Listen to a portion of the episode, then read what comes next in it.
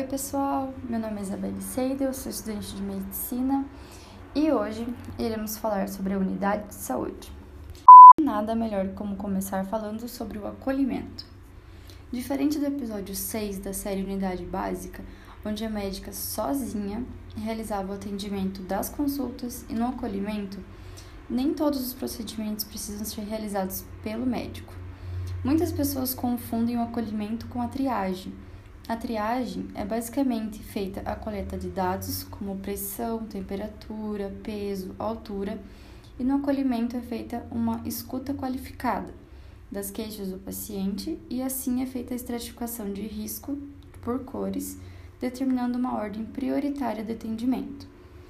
Ambos podem ser realizados na sala de triagem e na sala de espera podem ocorrer capacitações dos usuários por meio de teatros, conversas, para promover educação em saúde tanto para os pacientes quanto para a equipe. O acolhimento ele serve para melhorar o acesso do usuário, que ocorre por meio do cadastro das pessoas e pelas visitas domiciliares. O acesso também pode ser considerado o indicador de saúde, assim como as taxas de natalidade, fecundidade, mortalidade, o envelhecimento da população e entre outros. Estes são disponibilizados pelo governo e visam quantificar e qualificar as informações.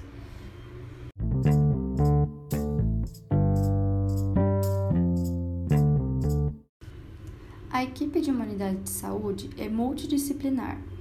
Nela, cada um tem seu papel e é necessária uma ação conjunta dos profissionais para solucionar os problemas da população, havendo sempre muito respeito e trabalho em equipe. O trabalho em equipe é muito importante. Na série, ele é bem retratado com a ajuda das enfermeiras na organização dos serviços. Ele também é importante para realizar o cadastramento dos usuários, onde as ACS vão até as casas para recolher os dados. E assim também é feito o reconhecimento do território. A territorialização auxilia tanto na vigilância de saúde quanto no planejamento estratégico e no diagnóstico territorial. Com isso, podemos observar melhor os casos de risco, como o uso de drogas, prostituição e até mesmo problemas ambientais. Temos dois tipos de território: o território microárea, que é onde os agentes comunitários de saúde atuam, e o território moradia, que é o espaço de vida da família.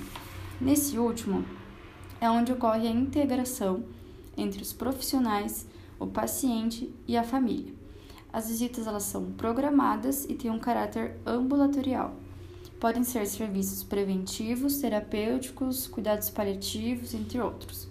E devemos lembrar que a atenção domiciliar não é feita exclusivamente para pacientes acamados, mas também para vítimas de violência, grupos de risco, usuários de drogas, pacientes que recusam tratamento, idosos que moram sozinhos com dificuldade para se deslocar até a UBS e muitos outros casos.